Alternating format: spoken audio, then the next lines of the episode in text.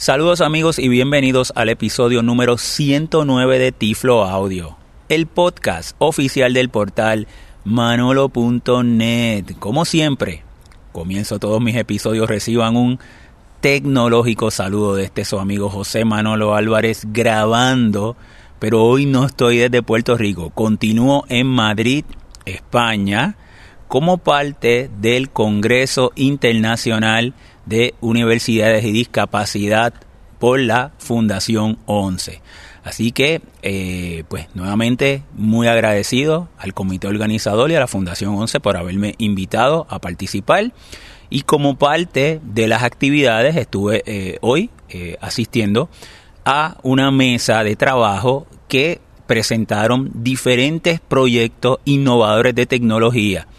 Y a mí me gustó uno en particular y tengo dos invitados muy especiales que eh, están participando en el desarrollo de este proyecto y me gustaría entonces que ellos le presentaran a ustedes el proyecto y para que ustedes también lo conozcan y se puedan beneficiar. Tengo a Alberto y a José María. Saludos Alberto, ¿cómo estás? Hola Manolo, buenos días. Saludos José María, ¿cómo estás? Hola, buenos días. Muy bien. Ok, pues vamos a, comenzar, Alberto, por favor, si, si tú eh, te puedes presentar y eh, un poquito sobre lo que haces y de qué institución o organización vienes. Claro, pues me llamo Alberto Canto Pérez y soy de la Universidad de Alicante. Eh, en este congreso hemos presentado una aplicación que está, estará disponible tanto para los sistemas operativos Android como los sistemas operativos iOS, que se llama Listen es una aplicación eh, básicamente de reconocimiento de voz, pero de forma continua, sin interrupciones, que es lo más importante.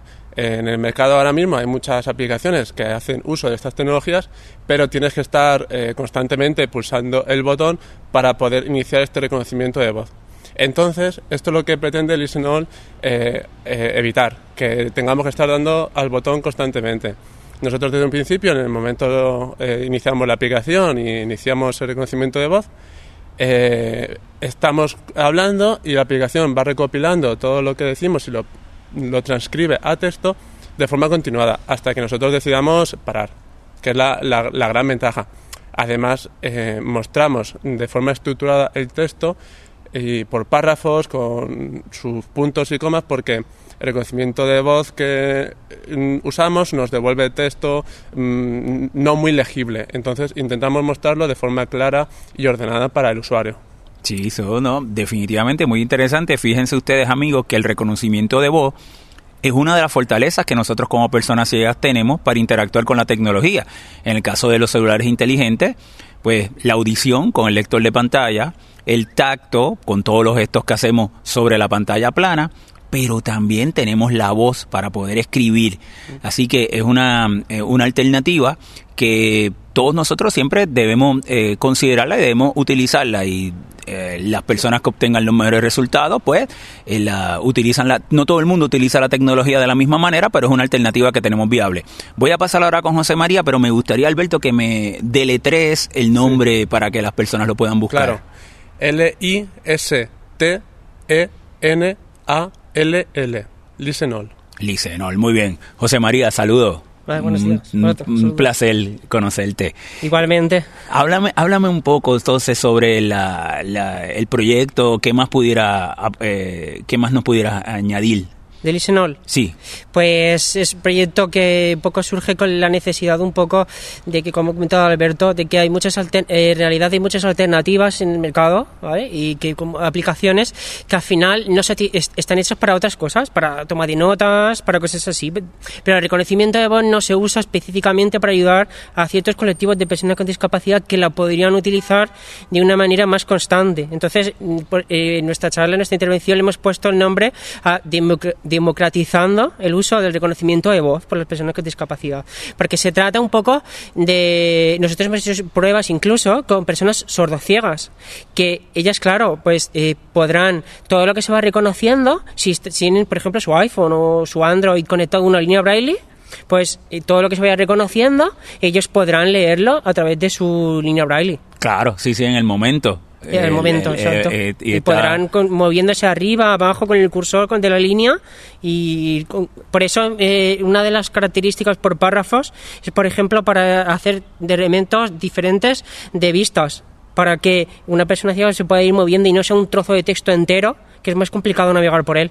Claro, sí, sí, sí, definitivamente. Y si es un texto muy largo, pues la persona uno termina frustrándose y pues terminando abandonando el hacerlo de esa manera. Y, lo que mencionas de la persona sordociega es una maravilla porque fíjate que tú estás poniendo es un enfoque multisensorial. Tú estás poniendo las dos fortalezas de la persona sordociega, o sea, su voz y su tacto, a interactuar con la tecnología y va a tener muchísimas mejores probabilidades de poder utilizarla y, utilizarla tanto en un ambiente de mandar un mensaje como en un ambiente competitivo, eh, en educación o en empleo, que también queremos que la tecnología nos pudiera ayudar.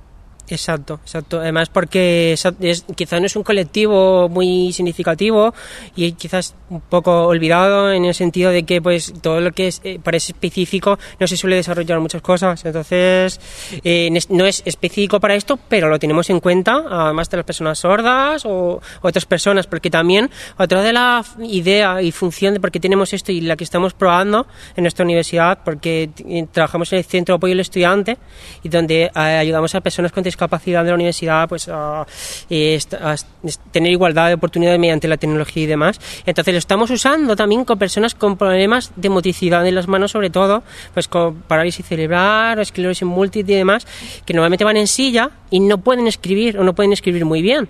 Entonces la aplicación les permite hacer documentos dictando ellos con su voz y es un, avance porque ellos estaban, por ejemplo, en las pruebas que hemos hecho, eh, ellos, por ejemplo, estaban acostumbrados a usar eh, Dragon Natural Speaking en Windows, pero eh, normalmente este software a algunos le va muy bien y a otros le va muy mal. Sí, bueno, primero es costoso. Que, tiene el, costo puede ser una barrera, el, el alto precio. Segundo, ah, hay que entrenarlo. Aunque las versiones modernas funcionan bastante bien sin entrenarlo, y lo importante con el reconocimiento de voz, fíjate, es uno tener una buena expectativa de su resultado.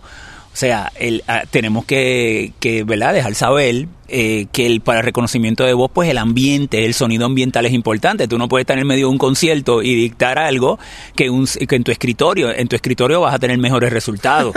o sea, que, que siempre es importante que haya una expectativa de lo que nosotros queremos, porque la tecnología tampoco es una varita mágica. La tecnología es muy poderosa, pero nosotros tenemos que utilizar estrategias para aumentar ese, ese resultado. Alberto, quiero preguntarte, Háblame un poquito sobre la, tu experiencia, ya sea en este proyecto o en otros proyectos, de trabajar en eh, proyectos que sean eh, para personas con discapacidad. ¿Te gusta? cuéntame tus impresiones. Sí, bueno, eh, yo llevo mm, poco tiempo en este campo. de hecho, mm, llevaré un año y medio trabajando en software para mm, accesibilidad y he de decir de que ha sido un, tiempo muy agradable para mí y he descubierto eh, el gran potencial que tiene la tecnología para todas estas personas. O sea, todo lo que se puede hacer con la tecnología es lo que tu imaginación te permita eh, crear. Entonces, nosotros desde la Universidad Alicante, en el momento en el que yo llegué, eh, iniciamos un proyecto llamado Ability Connect, que es otra aplicación que tenemos desarrollada para eh, personas también con discapacidad visual, auditiva, incluso con dislexia. Y ahí descubres lo que, eh, haciendo este tipo de, herramientas para la gente, eh, lo gratificante que es y, lo útil que es para esta gente. Ahora estamos con Linsenol, que va un poco más allá de Ability Connect, y, y es algo también que para mí personalmente es muy gratificante desarrollar todo este tipo de herramientas y ver que a la gente le es útil, incluso eh, te da las gracias ¿no? por desarrollar este tipo de aplicaciones. Y lo más importante, eh, para nosotros es un lema ofrecerlo de forma gratuita para la gente, para que pueda utilizarlo cualquier persona. Tiene que ser accesible en todos los sentidos, tanto económico como cualquier otro. Sí, sí, claro está ahí. Y el, hacer un software libre permite que, el, que haya una continuidad en su desarrollo, porque otras personas pueden venir y también pueden aportar. Exacto. De hecho, nosotros animamos a la gente a que prueben las aplicaciones que vamos sacando y que eh, nos contacten para cualquier sugerencia, duda o problema que hayan tenido. Porque nuestras aplicaciones han ido evolucionando en el sentido de las experiencias que han ido teniendo los usuarios. Nos han ido escribiendo y nos han ido dando recomendaciones de, de, qué, eh, de qué es para ellos útil eh, que incorporemos en la aplicación. Y así hemos ido creando el software, porque al final es para todo este grupo de gente, que nosotros podemos crear una herramienta pero a lo mejor no vemos algunas cosas que, que, son necesarias y que otras personas sí que lo ven. Entonces nosotros animamos mucho a que la gente lo pruebe. Por eso hemos presentado ya la, aplicación de Lisenol, aunque esté en, en, fase beta, para que la gente lo vaya probando y nos vayan eh, escribiendo y contándonos sus experiencias y, qué podemos mejorar, porque estamos en desarrollo y vamos a seguir estándolo. Y todo lo que podamos eh, mejorar y que nos puedan aportar eh, va a ser al final mejor y, para ellos. Claro. ¿Cómo se podría entonces, las personas que están escuchando el podcast, cómo podrían obtener entonces la aplicación para probarla? De forma muy sencilla, ahora mismo está en, para Android, eh, descargándolo desde el mercado de aplicaciones de, Google, que es el Play Store, escribiendo el, nombre de la aplicación, Listenol, que ya he deletreado antes, y, y para Apple todavía no está, pero estará pronto también y será buscándolo igual con el mismo nombre de Lisenol en el App Store. Muy bien, muy bien. Y José María, entonces, eh, ya para ir finalizando, cuéntame, tú eres una persona que tiene discapacidad visual, ¿verdad?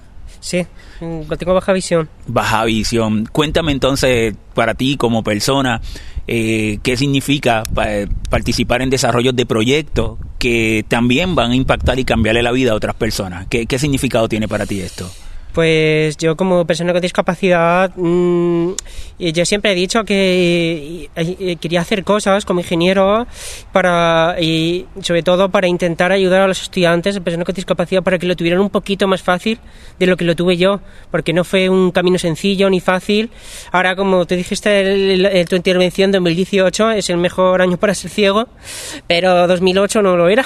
Sí, así, eh, así. Eh, es, el cambio es, ha sido muy grande. Yo digo mi gente, si hace 10 años estuviera todo lo que tengo ahora, Así hubiera estudiado mucho más mucho mejor, mucho más feliz y no hubiera sufrido tanto. El OCR, hoy día tú sacas el celular y le tomas una foto y de inmediato te lo reconoce. O sea, la, la tecnología, pues obviamente es cambiante y hoy día tenemos unas herramientas muy poderosas, ¿verdad? Y, y fíjate que en tu caso, ya no solamente tú eres usuario de esas tecnologías, tú has decidido también crear y desarrollar tecnología que el, eh, tienes ese poder también de impactar tantas vidas favorablemente. O sea, que debe sentirse muy gratificante. Sí, sí, eh, porque eh, yo la primera vez habilité con él la aplicación anterior cuando le usaba un estudiante sordo en clase y fuimos y con sus compañeros tiene voluntarios que le tomaban apuntes y demás y, grabaron un vídeo tal para publicarlo y darle difusión y demás. Yo en ese momento cuando lo vi y cuando estaban grabando el vídeo yo solo estaba pensando tenía una satisfacción que trascendía lo personal, lo profesional, era algo místico, o sea, tenía la satisfacción de que estaba ayudando a esa persona a que lo tuviera un poquito más fácil, que era, era indescriptible. Y ahora, pues, crea adicción. sí, sí, claro que sí. Bueno, pues vamos para que me den entonces la información de contacto a personas que quieran comunicarse por email o por website, o si me puede. Muy bien, sí. Eh, tenemos un correo a disposición de, de la gente que es accesibilidad.ua.es eh, desde ahí nos pueden escribir cualquier correo con cualquier duda, consulta o sugerencia y también tenemos disponible una página web que es abilityconnect.ua.es donde tenemos toda la información tanto de la aplicación de Ability Connect que os hablábamos y de la aplicación de Listenol que estamos ahora desarrollando. Perfecto, yo voy a poner esas direcciones también en las notas del podcast para que ustedes también eh, pueden revisarlas y pueden eh, ir a ese enlace directamente. Bueno, pues muy agradecido tanto Alberto como José María por el, eh, el, tiempo para la entrevista y los felicito por esa iniciativa que tienen y les deseo mucho éxito en su proyecto. Muchas gracias, Manolo. Muchas gracias a ti, Manolo. Bueno, pues aquí finalizamos este episodio de Tiflo Audio. Recuerden, en nuestra información de contacto pueden visitar www.manolo.net. Ahí lo tienen centralizado todo, el, el website de Tiflo Audio para escuchar nuestros pasados episodios también en www.tifloaudio.com o me pueden escribir a mi correo electrónico manolo manolo.net. Bueno amigos, será entonces hasta una próxima ocasión.